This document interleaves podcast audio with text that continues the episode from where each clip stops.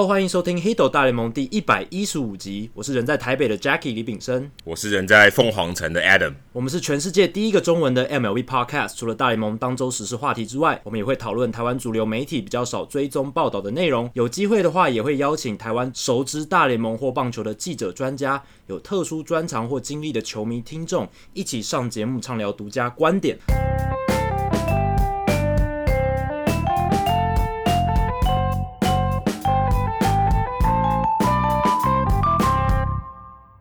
好，那这个礼拜我们录音的这个时间点，正好就是大联盟今年季中选秀的 live 实况的当下。那现在已经选到第一轮后面二十七顺位左右。那我们也想 update 一下，就是今年选秀目前的状态哦。那其实前三轮跟我们上个礼拜聊的，嗯，没有什么差别，就是都在意料之中啊。第一顺位精英队选的就是奥勒冈州大的这一名很厉害的捕手，叫 Adley Rutchman。那第二顺位。皇家队选的是诶、高中游击手 Bobby Witt Jr. 那 Bobby Witt Jr. 我们上礼拜就有聊到嘛，他是以前的大联盟球员 Bobby Witt Senior 的儿子。那 Bobby Witt Senior 他是一九八五年选秀会的第三顺位的被选中的球员，所以哇，这个虎父无犬子啊！他爸爸是选秀会的探花，然后儿子是选秀会的榜眼，那他们这一对父子也成为大联盟史上第一对哇！两个人都在选秀会前三顺位就被选到的球员，非常非常不容易。这个真的太太难了，因为一年如果如果你就 top three，一年就三个而已，对啊，从他一九八五年到二零一九年，也不过三十四年、三十三年的时间，但这样也才一百多个，一百多个里面你要挑出父子很难呢，而且很多可能小孩根本不打，或者是小孩的爸爸不打嘛，对不对？就是两代中间只有一个人。真的在打棒球，我是有有机会有这个实力加入到这个职业棒球里面。哎，就算是这样，你有就算你有实力，你也未必有这个运气，因为刚好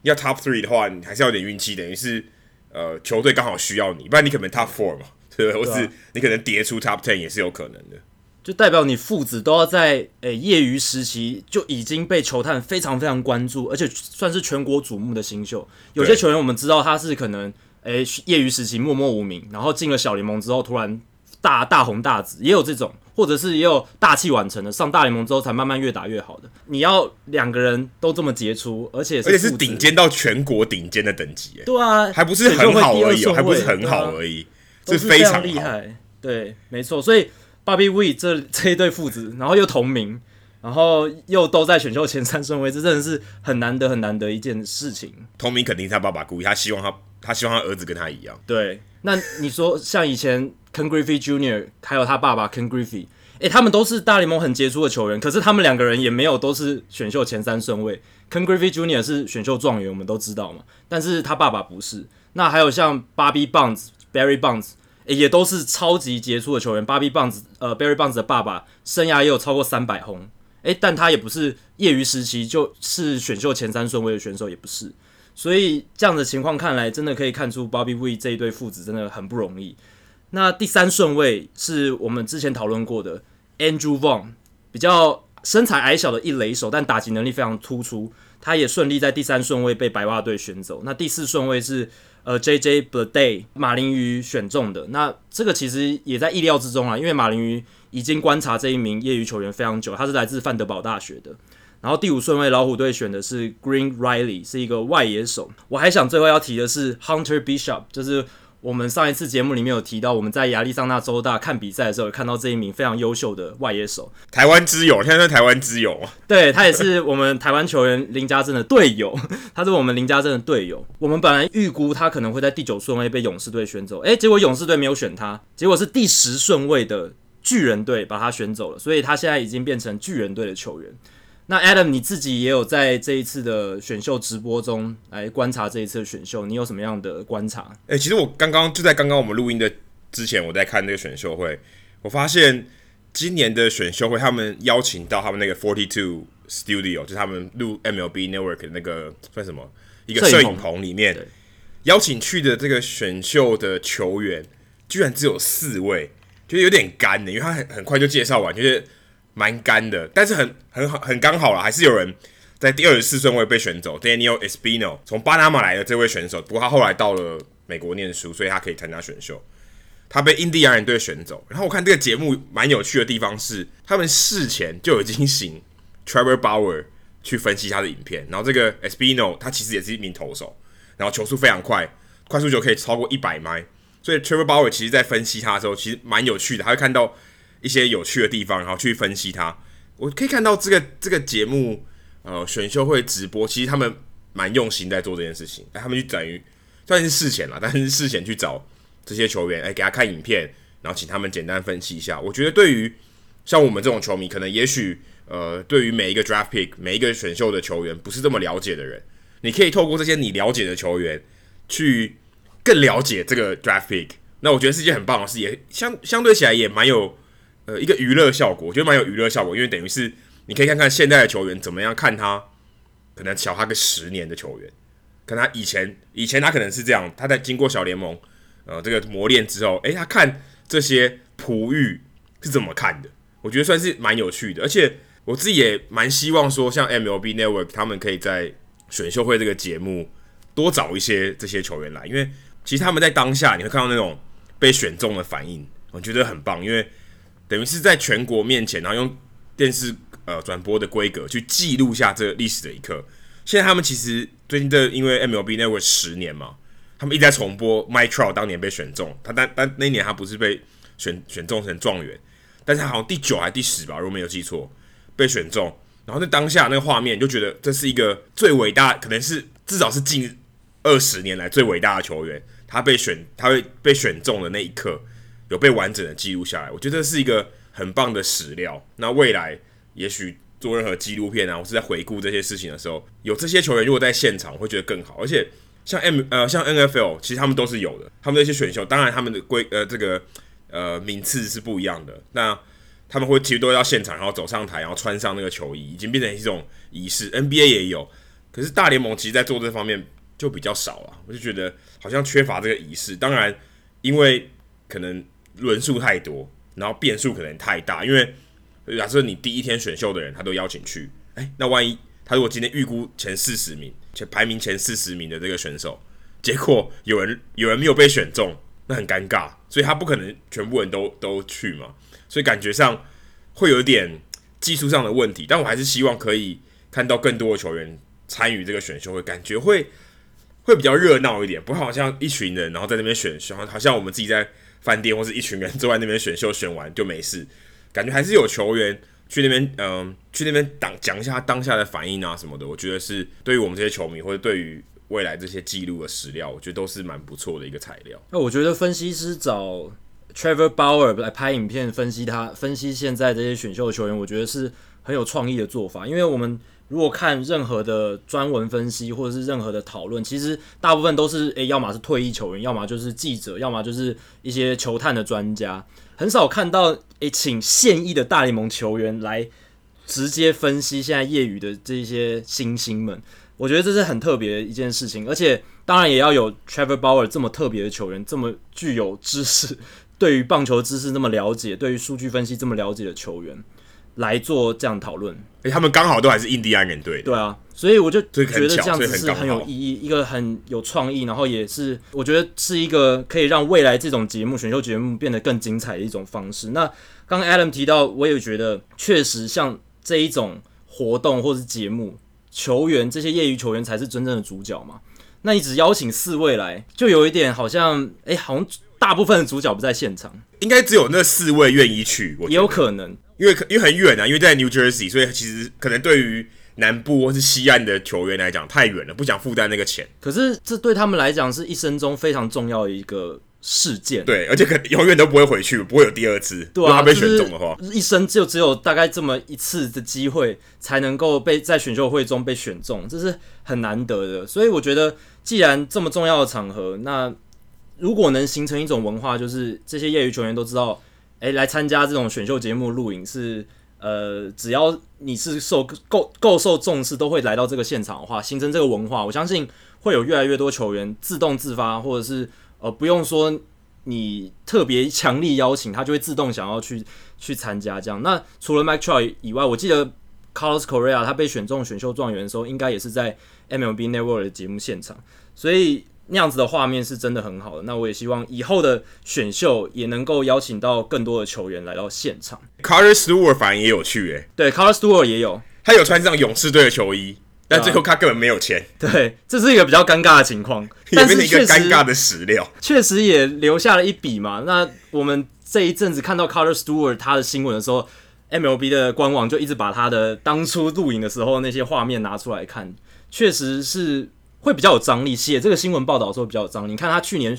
选秀的时候这么开心，好像已经加入勇士队了，结果诶却不是这样。然后后来发生一系列的比较戏剧性的变化，那这些都是我觉得以后选秀的故事里面呃可以大家再去琢磨的部分。诶，像办了结婚典礼但没有去登记，对，没错，大概就然后就说我们离婚了这样子，有点像这样，对不对？对，然后办了很开心，然后结果哎，我们其实没登记，然后最后发哎，你们离婚了，确实有一点尴尬。选秀的部分就先聊到这里，因为我们上礼拜也聊了非常多了。那这个礼拜我觉得有一个很有趣的现象，就是有三场比赛，然后三名算是过去这十五年来大联盟里面最受知名的投手，哎，都投得非常好，而且都完投八局。他们分别是 Justin Verlander，还有 Max Scherzer、Adam Wainwright。诶，他们在这个周末都用了超过一百一十球，争取到投满八局的局数，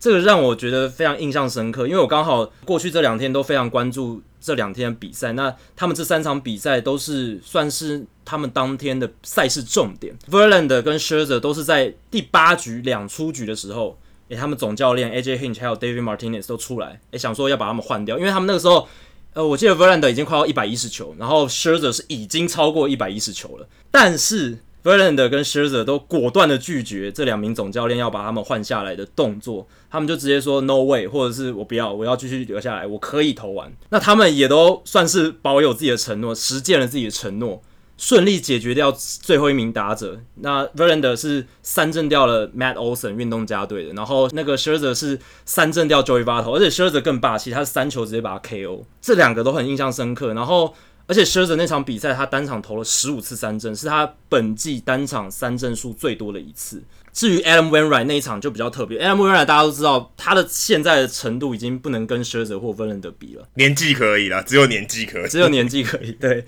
那他这几年呃投球的表现比较疲乏一点，比较弱一点。但是他这场比赛也是投了八局，而且有八次三振，只被打出两支安打，前五局还是无安打比赛，算是。他这几年很难的、很难的亮眼的代表作，这是他自二零一六年以来第一次投满八局。要想想看，过去三年来第一次投满八局，也是 Adam Wainwright 上一次抢的时候就是在二零一六年，因为他二零一六年之后就受伤，受伤比较多了。对，受伤比较多，就再也不是我们当初熟悉的 Adam Wainwright。虽然他的曲球还是很美，还是可以画出漂亮的弧线，可是他的球速还有他压制力当然大不如前。那 Adam Wainwright 这一场比较。特别是他也投出了七次保送，所以并不是说他跟 s h i r z e r 跟 Verlander 一样有同样的宰制力，只是他的耐久度还 OK。然后呢，他的队友给他很大的守备帮忙，像那一场比赛，Paul DeJong 还有二垒手 Colton Wong 都有非常亮眼的精彩守备。而且都是没收 Anthony Rizzo 可能形成的安打，那帮了 Adam Wainwright 的大忙。Adam Wainwright 那场比赛用了一百二十六球，诶，非常非常多的球数。那 Scherzer 是一百二十球，Verlander 是一百一十四球。那这三场比赛都是他们今年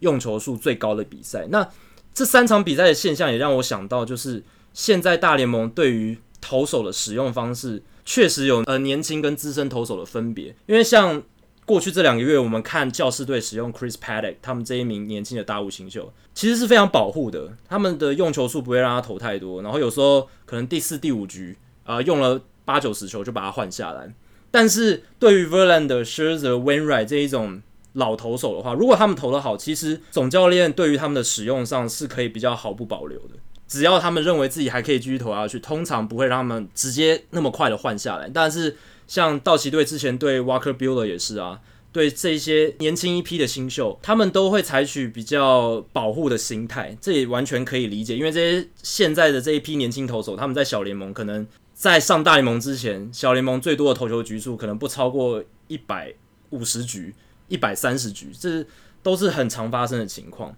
那 s h e r z e r、Verlander 这些投手，其实他们手臂当然也是多少要保护。可是对于这种年纪的投手来讲，尤其是 Verlander、s h e r z e r、and Wainwright，他们已经有这么多的 pedigree，就是所谓的资历了，他们根本不需要去太保护他们。对于这些老将能投那么长，我也是感到非常钦佩了。像 Verlander、s h e r z e r 都已经年纪蛮大了，但是球速还是可以越飙越快，然后投到八局还能够压制力这么好。真的，这是我这个周末最印象深刻的几场比赛。哎、欸，我觉得其实像 Verlander 跟 Scherzer，我觉得如果你单看这场比赛，他们前面的内容，如果你是教练，不管他年纪啦，基本上你都会让他继续投，因为他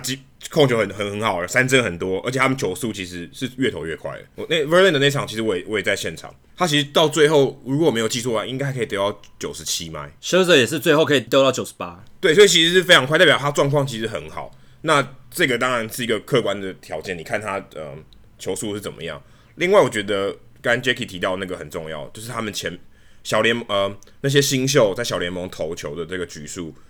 是要控制的，因为他们其实没有一年可能就投一百三、一百五。那这些投手上来，他们当然希望可以累积越多出赛数越好，等于帮球队可以争取更多的胜利。所以他尽量要呃能在节省使用的情况下尽量节省使用，这是一种保护。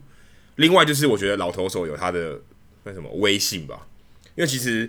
Verlander 只要使个眼色，AJ Hinch 就觉得哦哦，你那你可以，我不要换掉你。其实那一场还有一个蛮有趣的哦，Verlander 那一场的对手是 Brett Anderson，是运动家队，也算是一个也算老将了吧。那那时候呃，Bob Melvin 呃运动家的总教练走上来的时候，他一直狂跟 Melvin 说 No No No No No，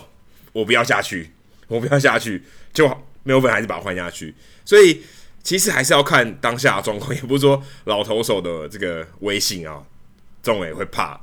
倒也是没有，但是要看他们前面的这个局数的状况，而且那天 Verlander 也超过三振数，也超过赛扬。哦，我我我那个时候我比赛完我才知道这件事情，我想生涯。对生涯的比赛赛后我才发现，原来赛扬的三振数才两千八百零六次，而且才第二十二名。他投这么多场比赛，他投了七千多局，对，才两千八百零六次，比我想象中少很多。对啊，那 Verlander 当然没有没有那么多的局数，但是那那场比赛也算是为他历史留下一个一个记录。他等于他现在是呃生涯三振数第二十一名，所以相当不错。对啊，这个这个记录上面的差别可以凸显出赛扬那个年代的棒球跟现代棒球是。完全天壤之别的两种不同形态。那时候可能总教练完全不会想换人，真的，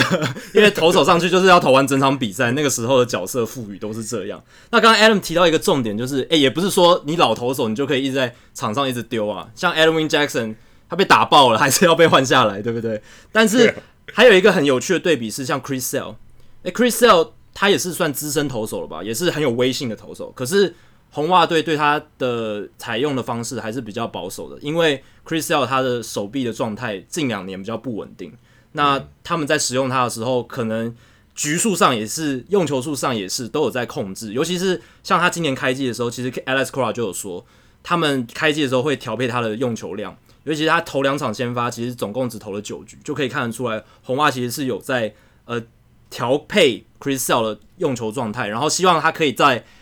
季后季后赛或者是球季尾声比赛比较重要的时候，发挥他正常的实力。因为 Sale 我们都知道，他生涯整个生涯其实他九月份、八月份的投球成绩都比上半季还要差。那这是他要解决的问题。所以十七 K 那一场比赛就被换掉了。呃，对啊，对啊，要不然他其实可以试试看挑战二十 K。欸，真的，如果是 Scherzer 或是 Verlander 的话，其实我觉得他们绝对会让他挑战。二十 K，但是 Sale 的情况就不太一样，因为 Sale 前面几场实在投的太差，然后那时候回春，嗯、他觉得呃还还是还是保险一点好了。真的，那谈到这一种像 Verlander 跟 Scherzer，哎、欸，叫总教练不要换他下来，一个最经典的例子就是当年 Mike Mussina 叫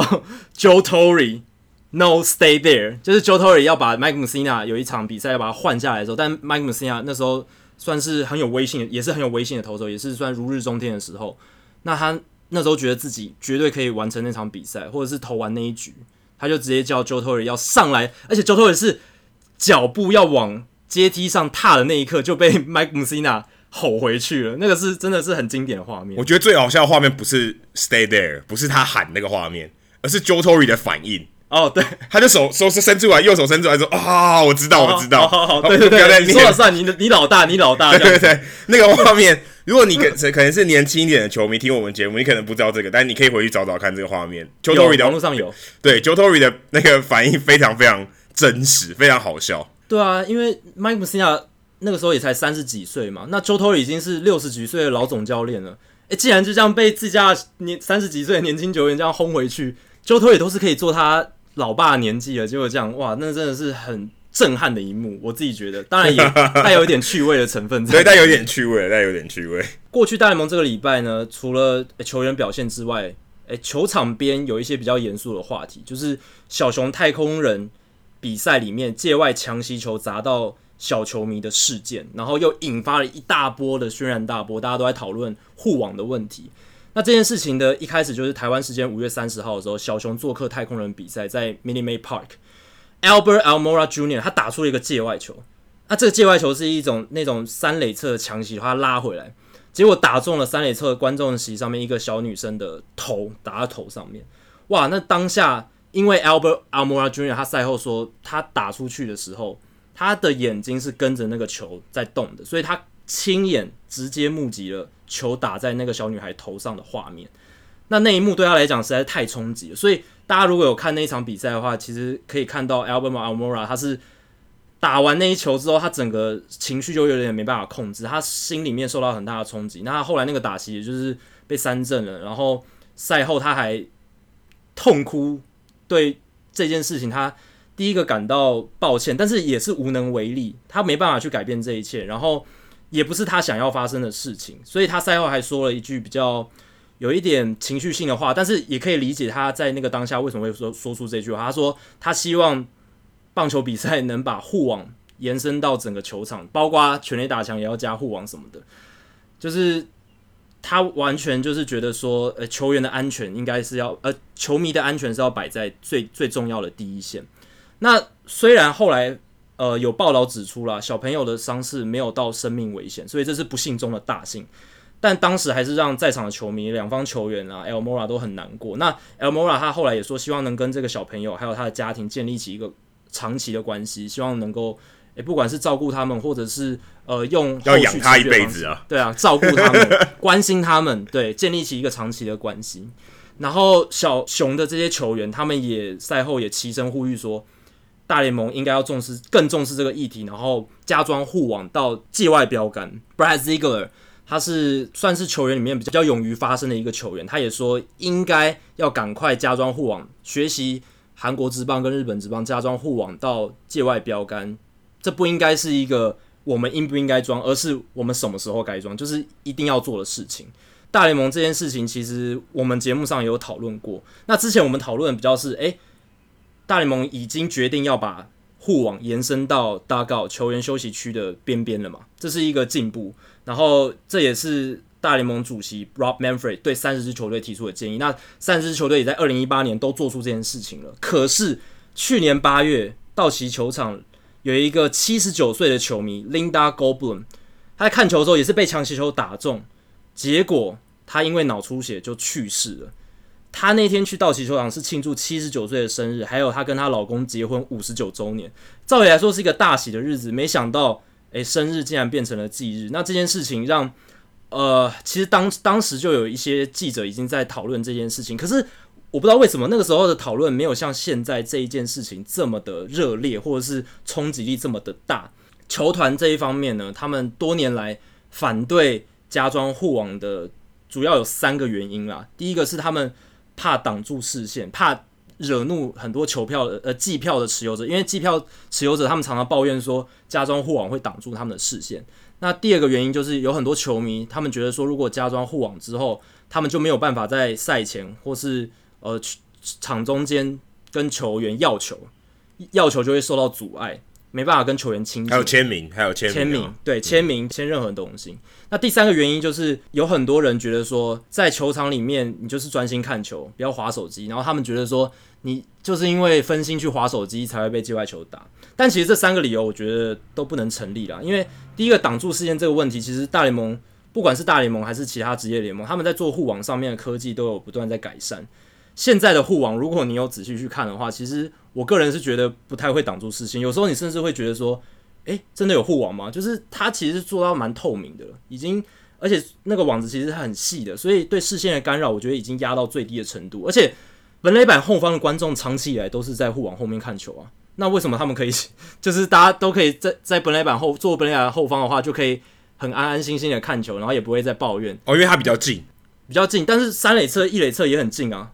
那个距离其实是差不多的。如果你一个圆弧的角度来看的话，当然你会说，呃，本垒板后方的视野本来就再好一点，但我个人觉得。因为现在网子不断改善了，所以网网子挡挡住视线的问题应该不会是太大的问题。那第二个就是无法跟球员亲近的问题。我觉得有一个大联盟记者他提出一个蛮好的想法，就是我觉得以现在的科技的话，应该可以发明出一种护网，就是它加装在呃。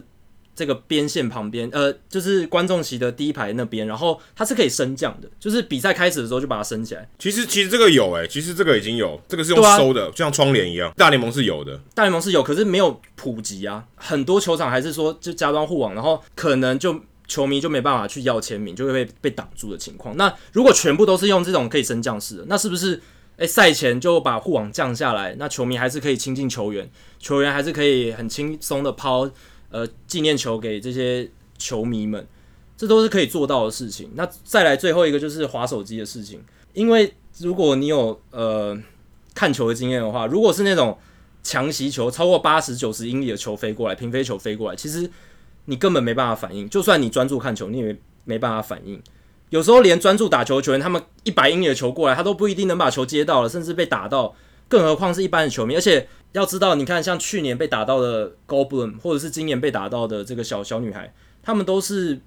不是那种反应最快的人嘛？老人家或者是小朋友，他们也不可能说百分之百专注在呃球场上，小朋友更不可能。那老人家是反应速度绝对没有那么快，所以这也是一个问题。而且大联盟过去二十年来界外球是越来越多的，二零一八年跟一九九八年相比，二十年来。界外球增加了一万四千颗，这是因为呃，现在大联盟投手的球速越来越快，然后打者打的擦棒球越来越多，所以才会造成这样的现象。所以界外的强袭球是越来越多的，所以大联盟应该要更加重视这样子的问题。那当然，零七年跟二零一二年的劳资协议其实都有讨论到加装护网这件事情，可是都不了了之。直到二零一八年，呃，大大联盟三十支球队才把护网全部都加装到休息区后方。但我觉得现在。应该是要把护网加装到界外标杆了。至于高度上，我觉得可以参考日本职棒或者韩国职棒的做法，就是也不要说做的特别高，就是可以阻挡住那一些最强的强袭球就好的程度。但是最好是能阻挡这一些强袭球造成的憾事，不要让他们再发生。其实我觉得这个也跟一般球迷看球习惯有关系，因为你想哦，今天呃，你如果是生活在美国的球迷。他们不是只有去大联盟的球场看球吗？小联盟的或是学生的棒球，其实这些问题都会存在。那大家久而久之也应该说习以为常，大家习惯说：“哦，我看球前面是没有网子的。”那当然，本垒后方的是一定有，这这是不用讨论。一三垒侧的可能会觉得啊，其实我看球，如果我选择本垒后方以外的地方，我可以我可以得到这样的视野。那你去大联盟球场，你你说到这个。一定的干扰，你不能说多少或很少，也是对他来讲可能也是有影响。他觉得，嗯，可能看球就习惯上面就不太一样。而且其实，在转播的时候，你还是看得到那条线了。我我说的是，呃，你你往最上方，你会一条钢索嘛？嗯，那钢索其实，如果你有去看一些 highlight 或什么的影片的时候，那钢索有时候真的觉得蛮干扰，有时候刚好刚好挡住球员的这个界位的时候，刚好挡住球员的眼睛或什么的。你会觉得啊，这个还是有一些可以改进的空间，但是我觉得这个是科技一定做到的。也许未来可以是透明的网子，嗯，啊，线可能是像尼龙绳一样，它是透明的。我觉得应该是有办法做到这件事情。如果真的要说网子要去尽可能包住球场，我觉得是有点，我觉得是有点太多，因为你要想，就算很高的球，一样是有可能打到。打到观众席嘛？觉得你坐在三楼，你也可以被打到。你其实你怎么样都挡不住，一定有一个呃容许的范围，就是说，OK，最最有可能被拉回来抢洗球的那个范围大概在哪里？那我觉得这个是呃可以用数据统计去知道说，OK，大概是在哪里。如果今天全部都要包起来啊，也许成本上跟效益上，我觉得。可能有点过有有点过头了啦，就是没有必要全部都包起来，甚至说连全垒打都包起来，那个看球的体验就会差很多了。那还是有一些，我觉得像像像棒球有一个很，我们把它看另外一面好了。棒球有一个有趣的地方是，你看网球，你看美式足球，你看篮球，哪有可能得到球场上的东西就然后你可以带回家的？对啊，对不对？网球是一定要还回去的。对啊，美式足球更不可能。我们说有时候会，有时候他会送给，但是美式足球要送球的那个机会很低很低啦。篮球又更不可能，所以、嗯、其实相信 Jordan 一定也会同意，Jordan 干球哥一定会同意说，这其实是一个文化，对不对？我们要看另外，我们不能说都都要安全，说安全第一，对，但安全很重要。可是你要想，有一些东西文化是为什么会有人反弹，是有它的道理，因为这个其实你可以带界外球回家，是一个。是一个 privilege，棒球的特点，对，是一个特，是一个特权，是一个看比赛的一个好好玩的地方。就像，嗯、呃，我那天在访问的时候，Curtis Granderson，他刚好在把球丢给这些小朋友，他就说，他就跟他旁边的那个爸爸说，哎、欸，我给你球是一个特权，所以你们尽量要珍惜。他是真的讲这些话哦，说，哦，这我给你们球是希望你们好好珍惜。所以，其实棒球会把这些球，呃，透过比赛或是球员送给大家。我觉得是一个算是一个特别的文化。那如果今天有网子，当然有很大一部分界外球都不会被接到嘛，对不对？就还还掉进场内，那可能球员再把它丢到呃观众席，这也是可以，但也许会少了蛮多乐趣的。如果像我自己在球场摄影的时候，其实有一部分的乐趣哦，几乎每每场都有，你会看到球迷美技，当然美技的程度有多好坏有差，可是全场会很开心，因为跟他可能突然在那边发呆嘛。一个界外球，哇，有一个人美技，然后全场欢声雷动，这也是一个我觉得是一个有趣的文化。然后那个人可能会很爽，他好像突然变成球场的一个主角。那你如果你这些东西都剥夺了，也许棒球可能会少一些些乐趣。但安全还是很重要，没有错。而且我觉得还有一个更更危险的，除了球以外，我觉得球棒，我常常看到球棒飞出去。嗯，球棒超危险，球棒的杀伤力更强，球棒你要躲根本就躲躲不掉。所以也许吧，也许真的加装护网或是。呃，尽量去把这个护网的问题改善。我相信有很多更科学的做法，可以把这个东西取得一个好的平衡点，而不要说就把所有东西都封住吧。哦、觉得这有点太过头。而且你要想，其实这些大联盟是有一个示范作用的。那小联盟是不是也要继续跟进什么的？那这些成本上，我觉得也都是要都是要考量的。对，我觉得 Adam 讲到一个重点，就是当然不要过犹不及了。就是哦，好像就全部都要包起来，然后包的非常高，然后连甚至连全垒打墙上面也要做网子。其实我是觉得不用，就是我觉得网子应该延伸到标杆，然后全垒打墙是不用网子的，因为打到全垒打的球，基本上它飞行的距离很长，然后大家都会去呃注目那一颗球，基本上很少发现说发生说什么全垒打球打到球迷受伤或者是死亡的案例，应该是没有。对，对所以全垒打墙应该是不用。那重最重要的就是。在一三垒侧这些界外区的部分，然后我觉得可以有一个科学做法，就是我们现在有 Statcast 或者未来的鹰眼，它其实可以去计算说哪一种击球仰角的球最容易产生诶这种击球出速很强的平飞球，那我们就把这一些球挡住就好了嘛，所以就可以根据这些数据去分析说，诶怎么样护网要挡到什么样的角度是最理想的，那就拉到那里就好。那至于诶，仰角超过某一个角度的那些球，基本上它就算砸到人，也不会造成太大的杀伤力。因为高飞球有仰角的话，掉下来其实跟平飞球比起来，杀伤力是差非常多的。所以打翻啤酒了。对，只是打翻啤酒而已。所以在这样的情况下，这样就可以避免掉那些有杀伤力的平飞球，又可以保留。棒球场所谓那些诶、欸，球迷接球的 highlight，像前两天我就看到，因为我在做好球带的时候，就看到一些球迷很棒的 highlight，小朋友啊，在本垒板后方的观众席接到一个飞球这样子，而且他是手伸出去，就很厉害。然后又有观众席在呃，观众球迷在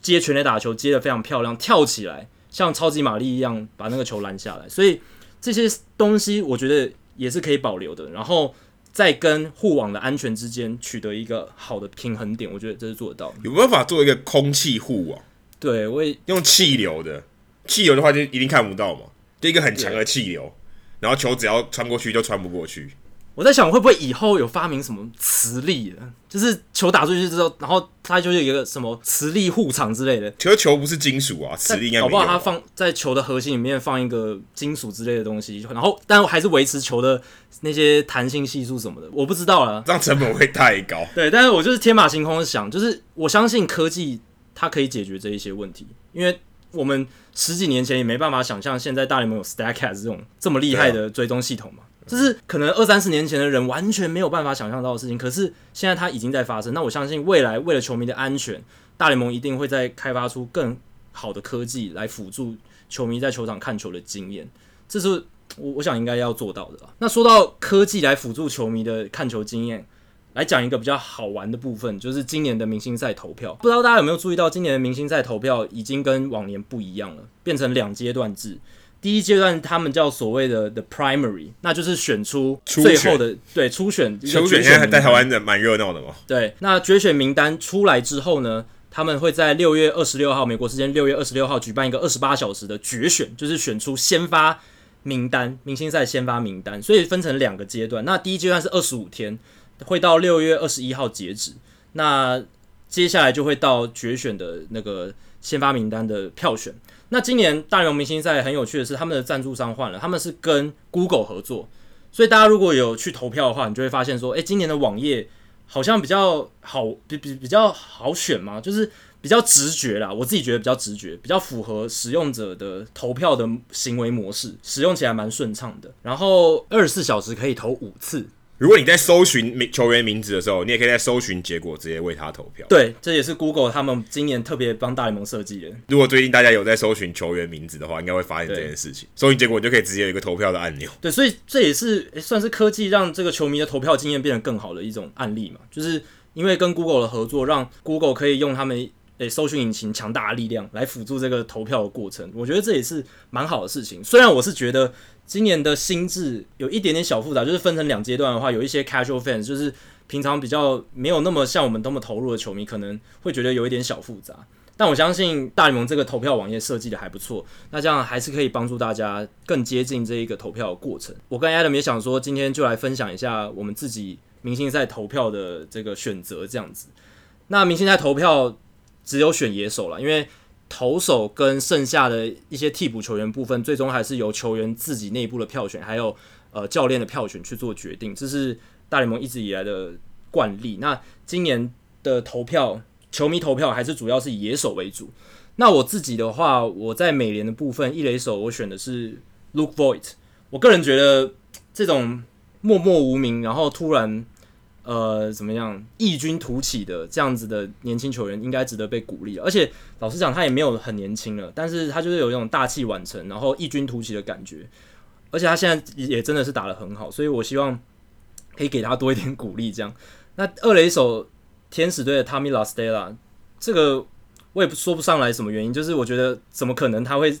打得这么好，就是出乎我意料，他现在有十二支全垒打，很难想象，他以前就只是一个替补的专门攻右投的打者，结果现在已经变成诶 OPS 这么高的一个球员，超过点九零零。然后还有我想提的就是 Hunter Dozier，虽然他现在受伤，但是皇家队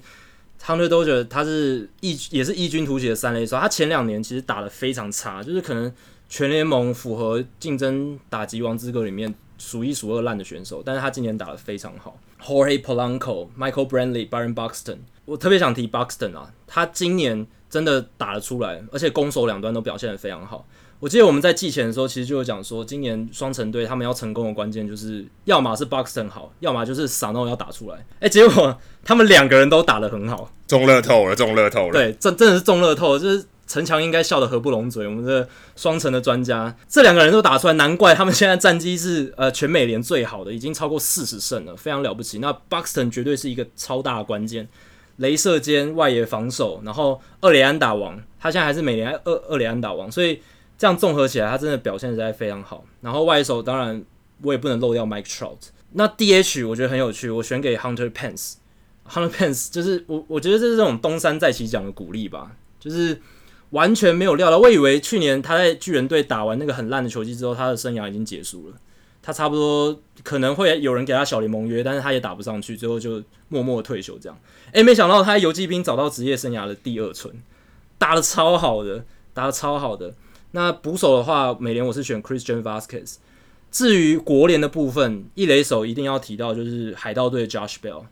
他今年的打击成绩绝对是如果这样走下去，很有机会竞争国联 MVP。虽然 Cody Bellinger 挡在他的前面，但是我觉得 Josh Bell 也值得一提。他现在表现。甚至还比 Christian Yelich 还要好。只是因为他在海盗，而且海盗的战绩又没有到特别好，所以他的关注度真的受到的关注是非常非常少的。所以我想要多给他一点关爱的眼神。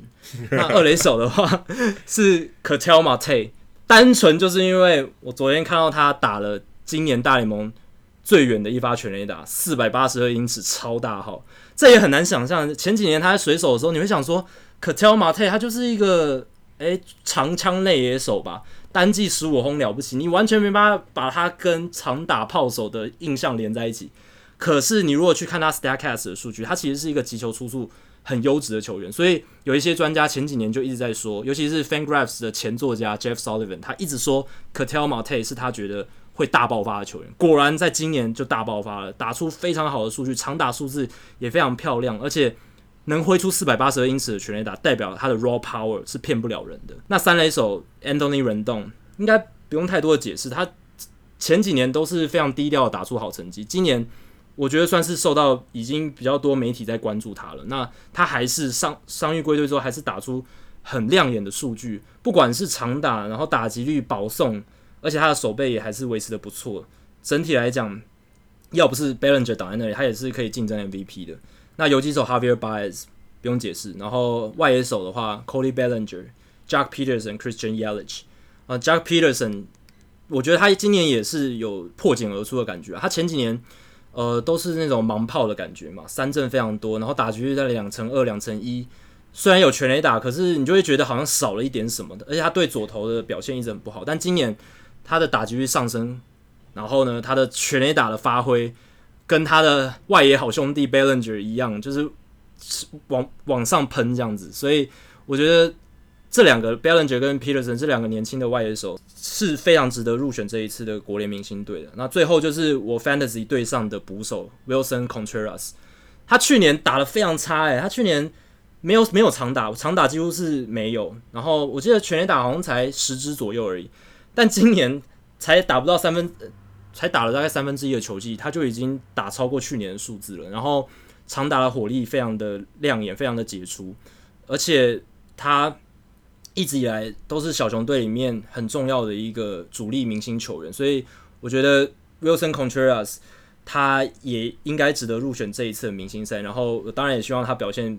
越变越好，因为他是我队上的捕手。哎、我发现 Jacky 选这个票选的偏好都是选那些。有点东山再起，我是默默无名打出生涯，有点像什么大家不看好的 sleeper 这种，你应该是选 all sleeper team 吧？对，这是我的哲学啦。我想给他们多一点鼓励，这样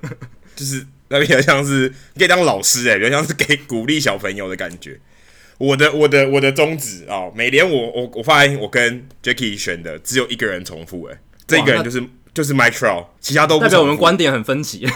对，代表我们观点很分歧。我最大宗旨就是不选洋基队的球员。我 Fantasy 也是不选洋基队的球员。不然，其实我的一垒手我会我也会投投给 Luke Voit，但我选了 Encarnacion，Edwin Encarnacion，他今年表现也算蛮稳定的。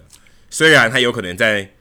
呃明星赛前，也许他会丧失掉美联一垒手的资格，因为他可能会被交易到国联国联去，所以。这一票我不知道投的到底是不是会不会中啊？那接下来二垒手啊、呃，选 Michael Chavis 啊，他今他也是五月的最佳新秀，那也不用多说什么。那三垒手，其实三垒手后来才发现，原来美联的三垒手还真的没什么可以看的，真的很难选，很难选。所以我选了 Yoan Moncada，Moncada 算是慢慢的有往上打出一点像是 Everyday Player 的这样子。虽然他去年是被三阵王。但他今年打的算是不错了，那给他一点鼓励。另外游击手我选 Tim Anderson，那我觉得他现在可以说是呃最 underrated 的看板人物。没错，这是现在我觉得大联盟如果脑袋清醒一点的话啊，应该要好好 promote 他跟 Josh Bell 哦，因为他们我这样有点种族歧视，但是不是，他们两个都是黑人球员。那我觉得这是一个棒球现在很需要去呃吸引的族群。那我觉得他们代表了很不很不同的很样很不同的文化，因为其实黑人在棒球里面反而是少数。嗯，那我觉得其实在这里面，嗯，我觉得是可以透过透过他透过明星赛去宣扬更多，而且他打球其实真的也蛮好看。对他们，我觉得这两个球员都是有一些美国专家会用 electric 这个字来形容，就是好像会自然散发电力的感觉，对，很令人兴奋，让你感觉热情。对，就算他们打得好，打得不好，你就觉得这个两个人打球就是好看，就是精彩。但、嗯、接下来就是我个人喜好啊，喜欢这种像 Joey Gallo 这种送球的，我很希望他看、哦、看他打全垒打大赛，所以麻烦把他送进明星赛好不好？Joey Gallo 今年变得不一样了，他今年打击率也很好，他现在 OPS 是在一以上。对啊，送他进明星赛吧。你怎么没选他啊？但我还是觉得 Buxton 啊，还有 Brantley，我 Brantley 他也是，我觉得有一种东山再起的感觉。虽然他前几年也是打得很好，可是他今年是健康的，应该是可以完整打完一个非常好的赛季。而且他的存在让太空人队的打线不至于因为 Altuve、Correa、Springer 的受伤折损太多。因为发现这几天都在靠他跟 Alex Bregman，所以他真的很重要。还很少的运动家，可是你就破我的梗了。我刚才原本想说 Springer 才是太空人的重点吧，但 Springer 六四到六周，所以我投给他一个安慰票，因为他应该是没办法打明星赛了，应该是不太可能。嗯、那捕手的话，诶、欸，我我发现我选到后来，我自己是没注意啊，我发现我选了三个白袜队球员。哎，对，捕手我选 James McCann，哎，这个蛮出乎意料的。James McCann 今年打的很好，你怎么没注意到？James McCann 今年打的非常好，几乎是明星捕手的等级，所以我觉得大家可以令人想象。对，如果你的 Fantasy 有他，你应该是在捕手这一栏赚翻了，因为他打出一个真的是全明星级捕手的这个这一年。那指定打击，原本我是蛮想投 JD Martinez 啊，但是我想想明星赛嘛，明星赛如果大联盟真的要。有更好的吸引力，麻烦你选大谷翔平好吗？你怎么没有人选大谷翔平？大谷翔平多符合明星的特质，可是他今年打的不好，到目前为止。对，但是你要相信日本乡民，他们也是会用 Google 的好吗？也是会灌票的。麻烦，我觉得投大谷非常合理好吗？一定要投大谷，好不好？帮大谷拉个票，有大谷。这个明星赛的收视率才会好啊，对不对？他人气跟讨论度绝对是数一数二，应该抵过所有美联全部加起来打线吧？可能扣掉 Mike Trout 以外，对不对？嗯、所以选大谷。那国联的话，我跟 Jackie 就几乎都差不多了。那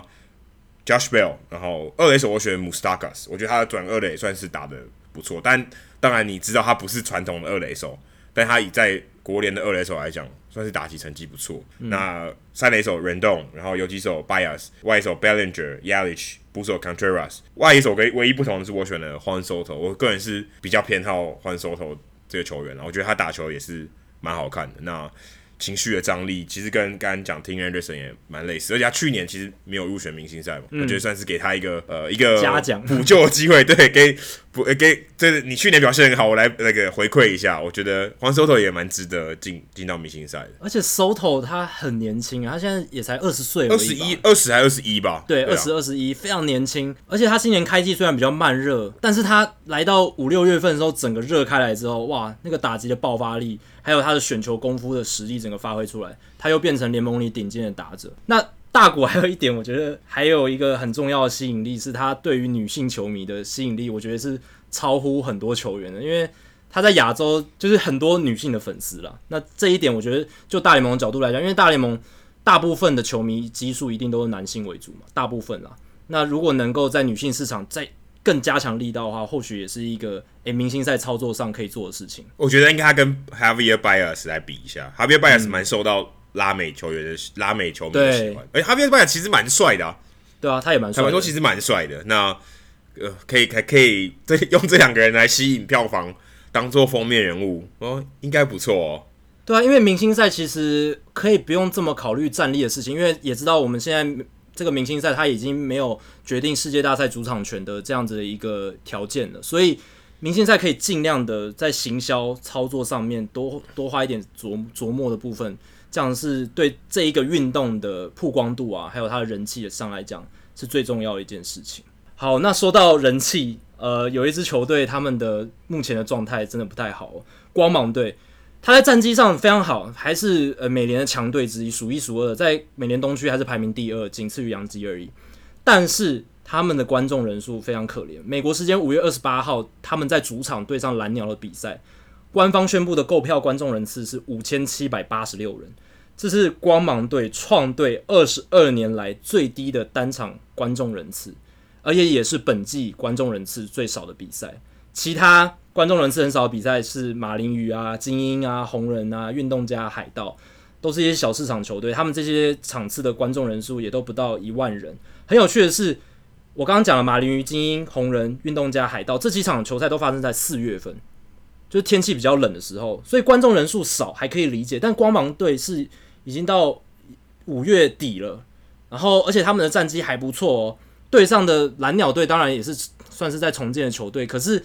蓝鸟也不是说人气很差很差的球队，但是他们竟然诶、欸、观众人次只有五千七百八十六人，非常非常可怜。那大联盟上一场比这一场官方观众人次还少的比赛是去年七月十一号在马林鱼的比赛，马林鱼队主场对酿酒人比赛只有五千两百六十五人。可是这场我有参与到诶、欸，你有参与到在现场，应该讲话可能都有回音之类，而且我们要知道这只是官方购票人次而已。现场的人次一定更少，因为一定有人没来，然后一定有有很多人在买东西什么，所以观众席上的人其实是更少的。所以五千七百多，可能现场可能一两千吧，差不多是这样的。这个比例有点太，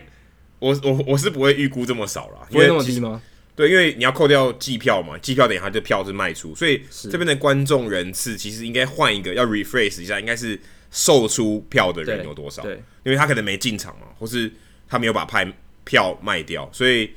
呃，或是包厢的人，他也都也也都是算了。那他如果包厢有卖出去，人他可能卖二十个人，那只有只有五个人来，哦，那也是算二十个人。我觉得现场大概就是三千人、四千人，大概这样。所以，但总之就是大概六七成这样子，对，比这个官方的数字还要少，可以这样讲。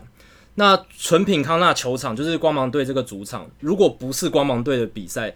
呃，有两场比赛，这观众人次比。这一场还要少，是 二零一七年夏天八月二十九号、八月三十一号，当时游骑兵跟太空人的系列赛，因为飓风的关系，所以移到纯平康纳球场。那那两天的官方观众人次，就是售票人次，分别只有三千四百人，还有三千三百人。那在这样的情况下，你就可以看到光芒队这一场比赛，它是主场，他们光芒队的主场比赛最低的是五千七百人，然后两场没关系的比赛都可以卖到三千多张球票。所以你就可以知道，这样就可以，也可以反衬出，呃，光芒队今年这一场比赛到底有多么可怜。他们的票其实大部分应该都是客场球迷买的。对，你如果去看他们今年的售票的状况，你可以看到，如果有破万的场次，基本上要不是红袜啊、呃，就是洋基什么，就是或者是国联比较有名的球队来做客他们村民康纳球场，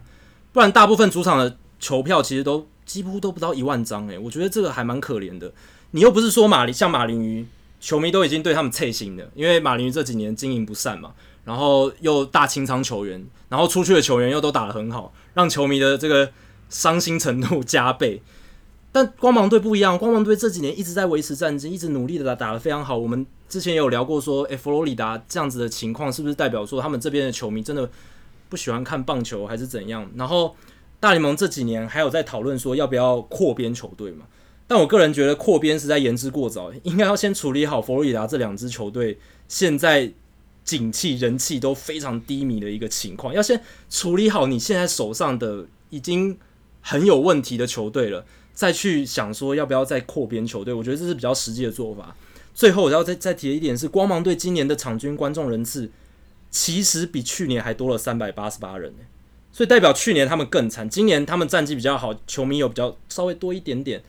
我觉得这跟有跟没有基本上没差，基本上没差。对，但是我想强调，就是真的，光芒队的人气目前到目前为止真的是很低迷，很低迷。即便我们常常讲说，诶、欸，战绩好就是球迷进场的保证，在佛罗里达这两支球队，或者是至少在光芒队这个地区是不适用的。诶、欸，可是我觉得上次我们有访问过呃双城队的小 P 嘛，负责票务的小 P，、嗯、他其实提到一个观念，我觉得应该要套用在这个这个现象，就是。球迷是需要一点反应时间的。哦，现在球季差不多开打，两两个多月多一点点，两个月多一点点。也许大部分的呃这些我们说 casual fan 没有真的一天到晚都在关注棒球的这些球迷，他们也是会进场的哦。但他们还没有发现哦，原来光芒队今年打得不错啊，比赛很精彩，可以去看哦。那你需要一点时间，需要一点 lead time 去哦说哦，原来现在这个这个新闻炒得很热，那我们去看个比赛吧，对不对？就好像。电影一样嘛，说哦，现在都在炒什么叉叉者联盟，对不对？那我们去看一下，有点像这样子说。也许你不是什么漫那个动画，就是这种英超级英雄电影的忠实粉丝，没关系。可大家都在吵，你想去凑个热闹，要讨论度发酵，对，讨论度发酵，那这个是需要点时间。不过的确啦，光芒队也发酵够久了，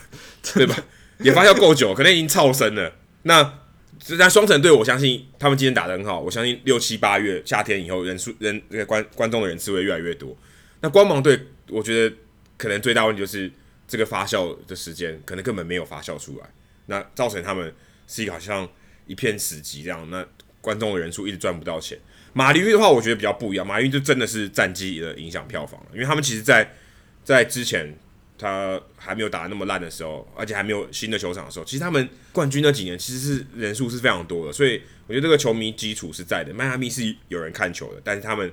可能是比较现实一点，那有战绩球迷可能更多一点。那光芒队要解决的，或许吧，就是换一个球场，因为他们在所在球场，Jacky 也今年刚好也去了嘛。对，那附近啥都没有，他虽然离市区很近，但是他其实周边的这个腹地没有很大，对，其实不是很不是很好。那当然球场也不够好看啊、哦，整个气氛可能不好，但是但我觉得这个影响可能不是这么大了，最大可能就是。这些行销没有做得很好的，这个成绩没有反映到这个这个进场人数，对，不然这个真的是一个很大的问题。因为你打得烂，没有人看，很合理。不像精英队没有人看，马林鱼没有人看，很合理。大家都喜欢看赢的比赛嘛，没有人想要花钱去看输的比赛，这是很合理的。看凑热闹的球迷才是售票的主力，这是这很合理的嘛。光芒队就真的需要多一点人来凑个热闹，对不对？对啊。而且连球员都会抱怨纯品康纳球场，因为像五月三十一号他们在打双城的比赛里面，Miguel Sano 打了一个高飞球，就打到纯品康纳球场上面的那个音响设备掉下来。本来这一球照理来说，按照那个飞行轨迹应该要变成全垒打的，结果掉下来被 Willy Adames 接到，变成出局诶、而且是按照纯品康纳的球场规则，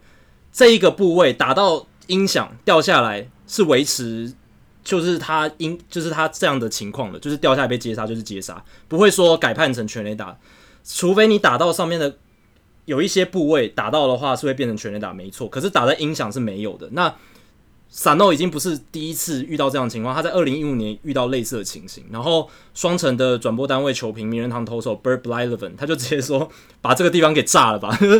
他意思就是他很不满这个球场的格局。为什么那么多干扰？即便它是一个有屋顶的球场，但是设计上可不可以再做得好一点？不要高飞球就每一次长，而且其实你会觉得这样的情况很罕见，其实没有诶、我有时候看光芒队在纯品康纳球场转播，就会有打到 catwalk 上面那个走道维修人员走道的情况，其实蛮常发生的。这也是让人蛮傻眼的。在马林 Marlins Park 没有出现这种情况，我有问过当地的记者，他们说从来没有人打到屋顶过。对啊，他哦有他说呃 Aaron Judge 在全垒打大赛。有一球，但是那球不是全垒打，嗯，是有点像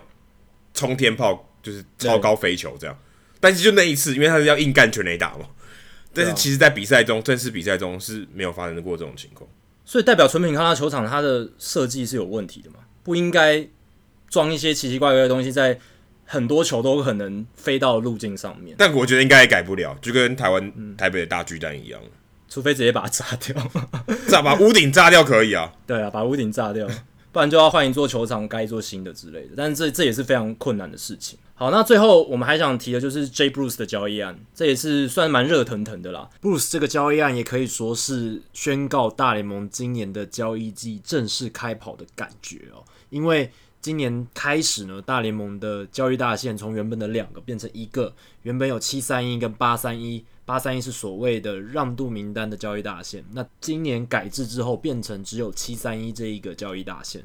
所以。在这样的情况下，所有的交易传闻啊，还有交易的动作、球队的动向，可能都会比较提早就发生。那确实哦，现在水手就已经做了第一笔交易。当然，那是因为他们总管 Jerry Dipoto 好像一天不做交易就手痒难耐的感觉。但是看得出来说，其实各队都已经在摩拳擦掌，准备要进行今年交易季的。动作了，那尤其是今年的选秀开始之后，代表了 Dallas Keuchel 还有 Craig Kimbrel 这两个人的原本附带的选秀权补偿的条件也是就此消失，所以现在签下 Kimbrel 还有 Keuchel 的球队呢，不用再付出选秀权的补偿，这个对很多球队是一大诱因。这个我们在之前的节目也聊过。那最近有很多交易传闻在说，这两个球员会在近期马上就会被呃想要补强投手的球队签下。那这个是接下来这个礼拜很多新闻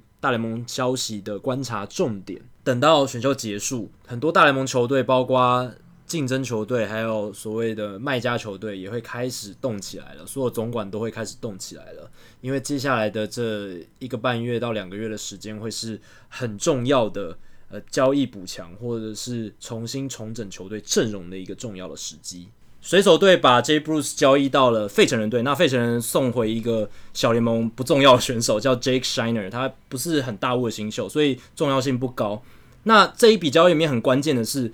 水手队要吃掉 Jay Bruce 剩余合约大概两千多万美金里面的一千八百多万，那费城人只要负担两百七十五万，所以代表说水手算是认赔杀出吗？就是他就是想要摆脱这个合约而已，然后他吃掉大部分的薪水，换换到一个小联盟球员，然后清掉这个选那个球员名单上的位置。那费城人这一方面的话，他们就是因为 Odubel Herrera。他因为家暴的案件，现在诶又进一步延展这个调查期了，所以他缺赛的时间会更长。他们现在等于少了一个外野手，那他们就决定用交易的方式把 Jay Bruce 换过来。只是我觉得从费城人角度来看的话，这笔交易不太合理的原因是因为 Odubel Herrera 他是中外野手，那费城人的外野防守其实并不是太好。Andrew McCutchen 在左外野守的不错，但是呃，Bryce Harper 在右外野手不错，可是没有一个真正的 true center fielder，没有一个真的中外野手。那你找来了 Jay Bruce，不是又要再挤 corner outfield 吗？不是又要再挤挤角落的外野？那这样其实没有什么意义。而且他们还有 Nick Williams，已经很少的出赛机会了。那你 Jay Bruce 再挤进来，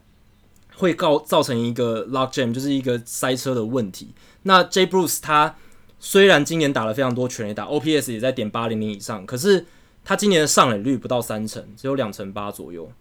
诶，这个对费城人来讲究竟是好事还是坏事？我觉得这笔交易对费城人来讲做的是有点多余了。他们应该找的是一个可以守中外野，但打击可能不一定要这么好，但至少可以守中外野的一个角色。不然会不会像去年他们外野防守很烂的噩梦又重演呢？因为你如果要把 Jay Bruce 挤进打线的话，那势必是 Andrew McCutchen 或者是 Bryce Harper 要去守中外野嘛。那 Jay Bruce 要守外右外右外野，然后或者是 Harper 守左外野这样子，那这样子的情况其实并不是最理想的外野布局。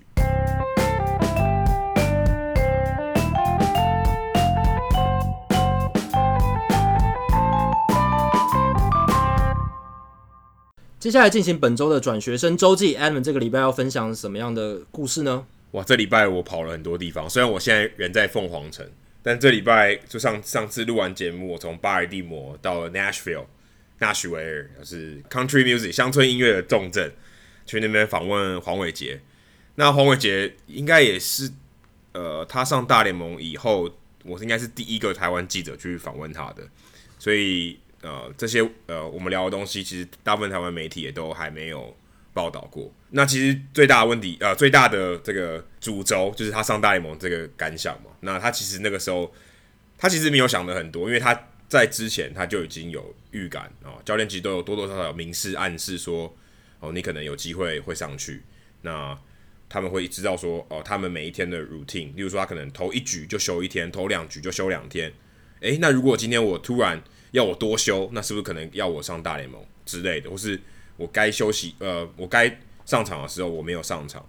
所以他们其实都大概知道，而且他也有被通知说可能会在五月之后会上大联盟，没想到是更早，在四月二十几号就上大联盟了。那大联盟如果大家有看初登板那场比赛，会发现他可能，诶、为什么都不丢变速球啊？那他当下的觉得说他状况没有到那么好，要捕手配球主要还是配曲球跟滑球为主。那滑球那天他反而呃之前比较少用，但那天他觉得他投的不错。但是最大的问题，他自己透露的是说，呃，他上大联盟以后有一些控球的问题，他觉得控的没有那么准。嗯、他其实在小联盟三振率非常非常高。对，我去我去访问那场比赛，三场比赛他有一场他只有一场有上，呃，两局七名打者六个被三振，其中另外一个是保送，所以他三振率非常高，然后挥控率非常好。可是上他上大联盟以后挥控率不见，那三振自然也都不见了。嗯他跟我说，嗯，这最大的问题是，其实只有一个很关键的问题，就是他控直球的方式，呃，瞄准的位置，跟他在小联盟的时候不一样。他他在大联盟的时候想要说，我要把直球压低，压低，不想让对方击出长打，我要压低啊，因为低球基本上最难打，除非你遇到 Mike Trout，那我不想不要把球丢高。结果因为他这样子的思维的改变啊，他可能心理影响了生理，他控球都跑掉了，他突然他的变速球、呃曲球，可能都多多少少都没有像他在小联盟的时候这么优异。那他回来的时候，其实教练。在他下下方再回小联盟的时候，就跟他说：“你应该要保持你原本这种速球都维持在高角度，嗯、变化球维持在低角度这种模式。因为其实他并不是一个控球见长的选手，他他主要就是制造挥空。他如果他今天的球速啊、呃，在高角度的直球有上穿的效果的话，然后变化球有往下有下坠的幅度很大，你不见得要控到很很好的位置。”有位差就好了。对，只要只要对方能挥挥，一定是好球嘛，对，对不对？你不用碰到边边角角，你制造挥空，那人家或是人家打得不好，基本上你就有机会解决打者。那他在小联盟很明显，他已经不太需要再证明这些东西，他其实已经能三正三 A 的打者，代表他其实已经 OK 了。剩下就是他把这个问题在大联盟的时候把它修正。那现在游击兵也是等于让他在呃在三 A 把他的控球再修得更好一点。那大联盟有需要呃牛棚投手的时候，再把他拉上去。基本上黄文杰的状态，我可以说他已经是大联盟 ready 的选手，只是缺少哦、在持续稳定在大联盟继续待着的这个机会。所以我想，如果他顺利一点的话，也许下半季他在大联盟可以非常稳定的出赛，而且应该会是应该啦，最好的情况他应该是会是胜利组的。他应该是第六七局上场的那位投手，因为你看他在现在累积大联盟的数据是五点二局，防御率虽然三点一八，可是他的三振只有两次，却有五次保送。而且你如果要有去看他的投球的话，你会发现，Adam 刚刚讲说他想要避免被打长打，结果反而因为那样子心理影响生理，他反而出现了反效果。他被打的球很扎实，都击球出速都超过九十英里，让人看得有点胆战心惊。所以。我相信他控球的状况回稳之后，能够稳定的制造挥棒落空，这一切都会有很大很大的改善。他在访问的时候有提到，他最后一最后一场在大联盟的还没有被下放之前，他对皇家队那场他投两局，第二局的时候他开他跟捕手说：“你把你只要把你的位置都设定在高角度，让我投。”他那个时候才说他想起来说他要沟通这件事情。嗯，那诶、欸，他当然之前有一想到，可是他在比赛中他可能就就没有去沟通这件事情。那他想到以后。诶、欸，那局就真的投的不错，捕手下以后就跟他说：“你应该早点跟我讲，你要这么做，你你这样做，所有东西都对了。”所以其实等于是他只要瞄准高的角度，在直球瞄准高的角度，他其他变速球的控制啊，这个手感也都会回到他小联盟的水准。其实也许他就是差这一步，那心态上调整一下，我觉得是可以。那后来我从 Nashville 到了 Oakland 啊，去访问王维中，很幸运的，王维中也有上场，第三场比赛也有上场。那他之前也有呃跟我聊了一下，那。详尽的那个报道内容啊、呃，可以锁定我我的 TSNA 的这个报道。那其中有一个我我个人是蛮好奇的问题，我有问他，他也有呃也有回答，是说，诶、欸，他的球速比起他在韩国职棒的时候还要下降。韩国职棒的时候，他大概还可以投到先发哦，他是先发的时候还可以投到九四九五，嗯，所以基本上是是一个不错的速度。以先发投手来讲，左投，可他回到大联盟大概是九一九二，对，而且还是后援出赛，昨天也是。对，你觉得更没有，不是不不太合理嘛？对，而且他他也没有说配球上有什么差异，那基本上还是用他直球、卡特球、滑球这样配合。他自己说可能是呃，因为去年下半季受伤比较多，嗯，然后春训的时候也有我们访问他说啊，可能是还在热机嘛，对不对？嗯，还在热机，春训的时候不会要求这么多球速。诶，可是到了球季中啊，已经过了两个月了，这个球速还是没有回来。那我觉得可能是。呃，他虽然自己呃教练感觉不是不担心，只要他可以解决打者就好了，但是目前看起来，诶、这个球速的这个问题可能要关注一下，是不是他真的呃有一些伤势的影响是要关注。他自己是觉得，诶、他球速的确有下降，他感觉得到，那这个也可以值得大家观察。另外，我再提一个有趣的小故事，昨天我在呃在欧克兰在场边摄影的时候，诶、后后面有人在聊天，聊一聊，诶、那个 Sean 场地工作人员 Sean 嘛，他就。他就突然跟那个人说：“Hi, Mr. Crawford。”然后说：“Crawford，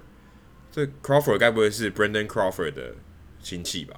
我想一想，很有可能哦，因为那天运动家的对手是太空人，太空人先发投手是 Gary Cole，嗯，OK，那那应该没错，而且我看他的帽子上有写 Cole，所以他应该是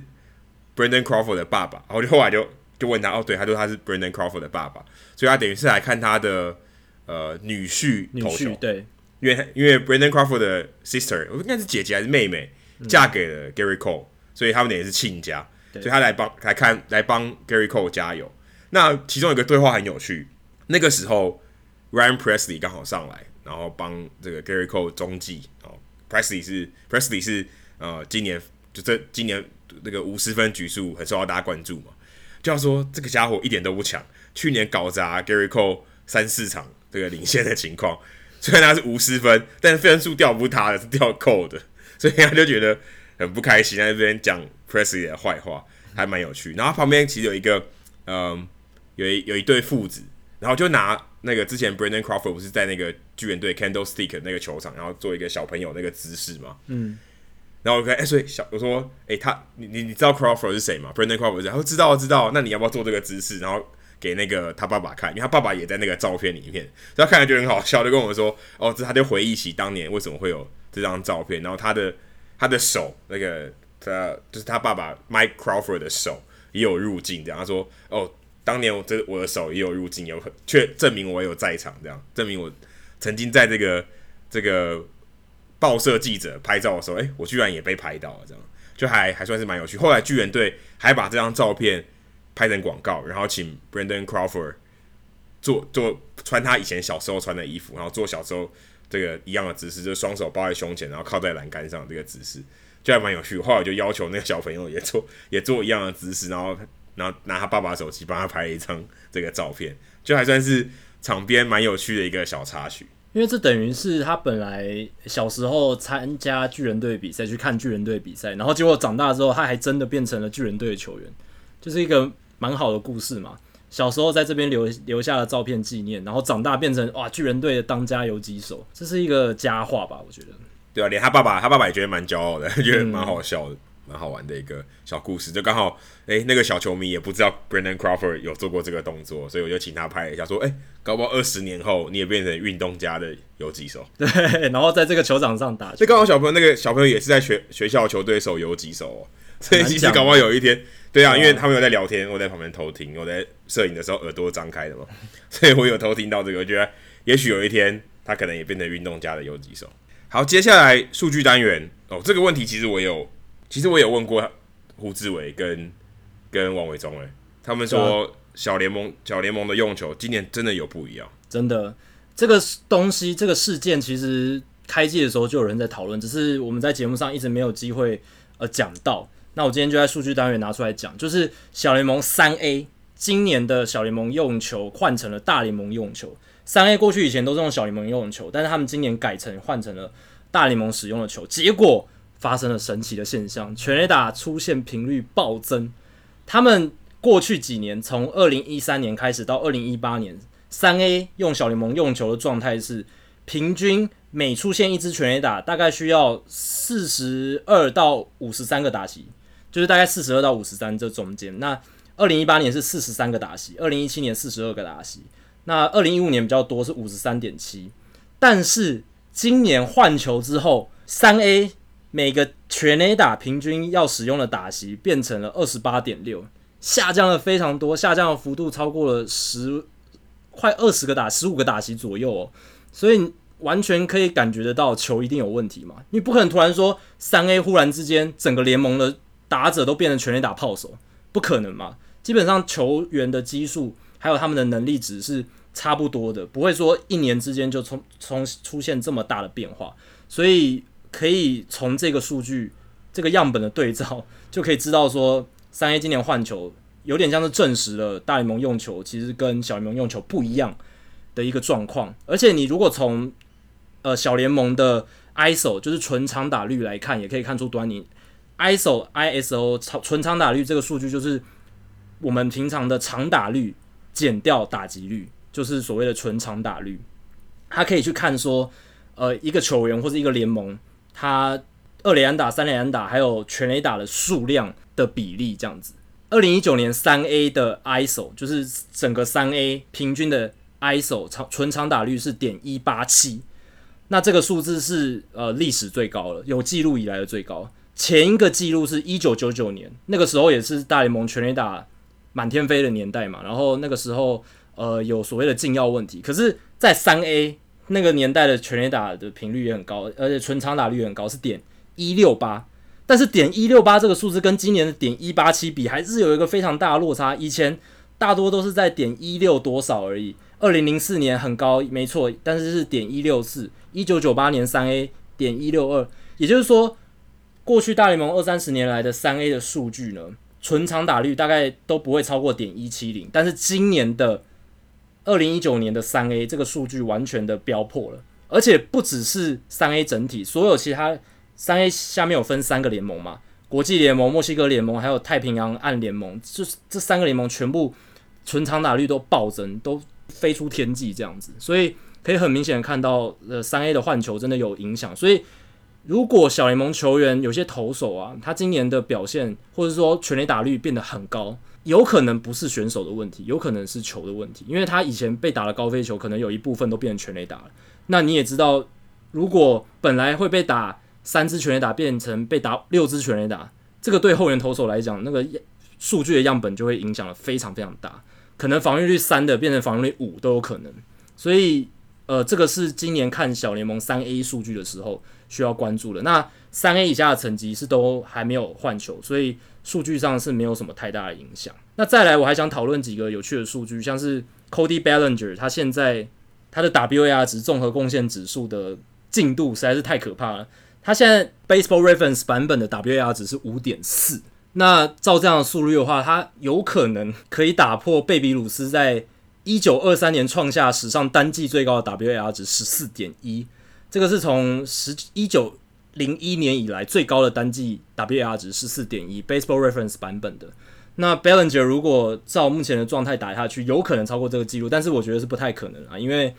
呃，他很难保持开季这两个月的手感。这么长的一段时间，那我觉得很有趣。你要怎么看出 Cody Bellinger 这个 WAR 值到底有多厉害？Edwin Encarnacion、Nelson Cruz、Eric Hosmer、Chris Davis、K 的那个 Chris Davis，还有 Adam Jones，还有一大堆明星球员，他们生涯单季从来没有打出五点三的 WAR 值，整季哦，他们生涯整季从来没有五点三的 WAR 值，然后 Cody Bellinger 打两个月就已经超过这个数字了，非常非常可怕。他今年不只是打击的能力。打击率、长打炮火都很好，他连防守都是可能全联盟数一数二的外野手，他的进阶防守数据非常非常漂亮，所以这样子看下来，真的是 Cody Bellinger 有可能成为嗯新世代的超级大明星了。可能接下来四五年，他的我我我是觉得以他目前的身体状态啊，还有他他的能力值这样来看的话，他接下来可以长期保持很稳定的明星级的水准演出。再来是我想讨论的是六月份战绩排名代表的意义。因为刚好现在是六月初嘛，那我想说六月五月底六月初刚好是一个节点，算是大联盟打了三分之一个球季的一个节点。那自从一九九六年大联盟第一个有外卡的完整赛季开始，六月初在分区第一的球队有百分之五十九最终会成为整季的分区冠军。那去年只有道奇一个分区冠军在六月的时候还不是分区第一名，所以其他五个分区在六月的第一名，六月初的第一名。最后全部都拿下整季的分区冠军，所以可以说在五月底六月初这个阶段，你就可以看出最后年底的分区冠军的雏形大概会是什么。那自从一九九六年至今有二二十三个世界大赛冠军，那其中有十三个冠军都是当年六月初的时候分区第一名哦，所以这个比例也是非常高诶，所以代表说你只要在五月底六月初这个时间点分区保持在第一名的话，就很有机会。打进季后赛之外，还有可能拿下分区冠军，然后世界大赛冠军都都会几率大增。而且你看今年双城队他们现在的状态，还有道奇队目前的状态，他们都领先分区快要十场，第二名领先快要十场，他们打进季后赛几率都接近百分之百了，实在是呃，实在是完完全主宰那个分区的状态。还有一个就是呃，今年大联盟的五月份非常可怕。今年大联盟五月份总共出现了一千一百三十五支全垒打，这个是大联盟史上的新纪录，超越二零一七年八月的一千一百一十九支。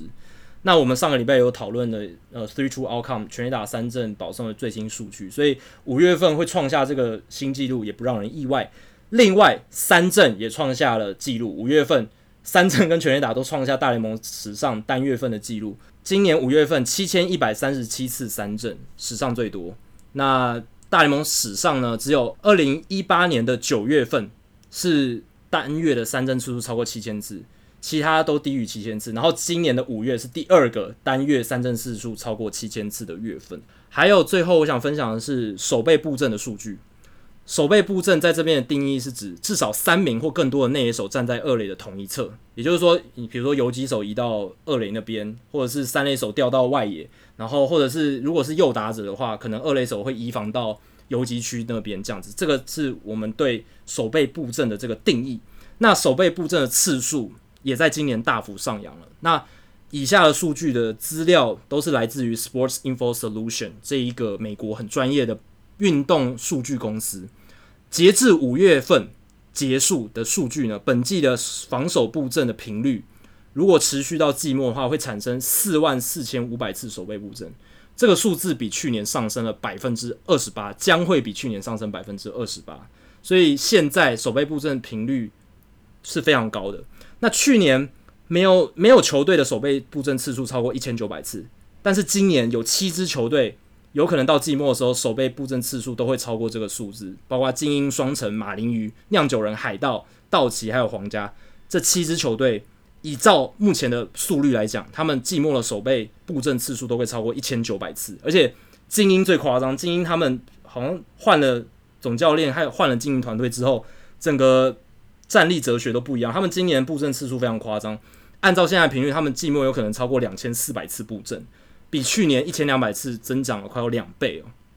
那左打者今年有百分之六十五的球都被布阵，这个也是非常非常高的数字。精英对太空，精英跟太空人这两支球队，他们对左打者的布阵率更是高达百分之九十，所以代表说，只要有左打者上来，精英跟太空人就是摆出布阵来对付他们了，没有什么好说的。欸可是这个我有我有点好奇，他算布阵算一次是怎么算的？因为你知道，如果如果你有在看现场比赛的话，左打者假设他有被布阵，也许是有几手或是三垒手站到二垒跟一垒侧那一边嘛，对不对？然后留一个，等于是留一个人站在二垒跟三垒中间。对，这样讲比较快，等于是只留一个人在二三垒中间。以前是有几手跟三垒手会在二三垒中间嘛？那只留一个人在那边的时候，